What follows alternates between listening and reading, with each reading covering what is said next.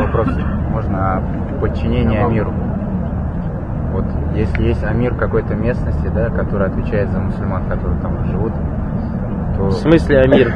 Правитель мусульман? Он правитель? Нет, вот именно имам Хатыб, например. Нет, нет, братья, Амир все, все хадисы, которые у нас пришли о подчинении Амиру Баракулуфик правителю, все эти хадисы в своей основе это подчинение главному правителю, то есть имеется в виду правителю, тому, кто имеет власть, тому, кто имеет власть.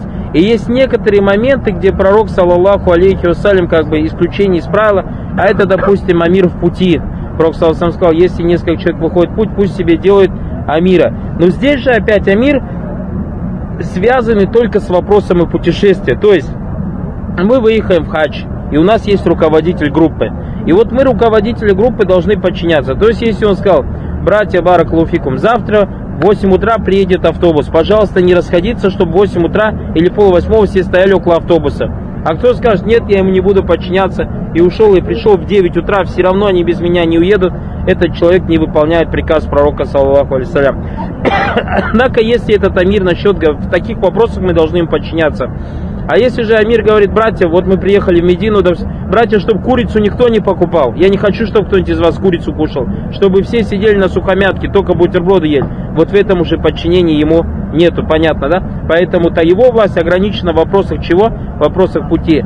А что касается Баракулуфикум беспрекословного подчинения Амиру, во всем том, что не является греховным, то это только вопрос Амира правителя, правителя. А то, что в наше время ну, начали это секты, делать, и потом перешло к очень многим братьям, а это выбор Амира, потом ему подчинение и так далее, это все не является из ислама. И поэтому, когда наших ученых спросили, как людям жить, которые живут в странах, допустим, неверующих, надо ли им выбирать Амира, как об этом спросили шейху Файмина, когда он толковал книгу шейха Ислама Имтаме Сиясату Шарае. Он сказал, нет, этого не надо делать. А максимум, что им надо делать, если у них есть какой-то знающий человек, чтобы он был для них вроде как муфтия. То есть Например, если у них какие-то есть вопросы, они обращаются к нему по религиозным вопросам. Кто-то жениться никак сделал, кто-то умер, джаназа прочитать и так далее. Или если он может как советчик подсказать что-то, обращаться к нему. А чтобы как Амир, что он приказывает, запрещает, а потом, если кто ему не подчиняется, он говорил, кто не подчиняется мне, тот не подчиняется пророку, кто не подчиняется пророку, тот не подчиняется Аллаху, приводя эти хадисы, этот человек, баракулуфикум, ошибается и вводит в религию то, что не узаконил Аллах и его посланник, саллаллаху алейхи вассалям. Аллаху алям.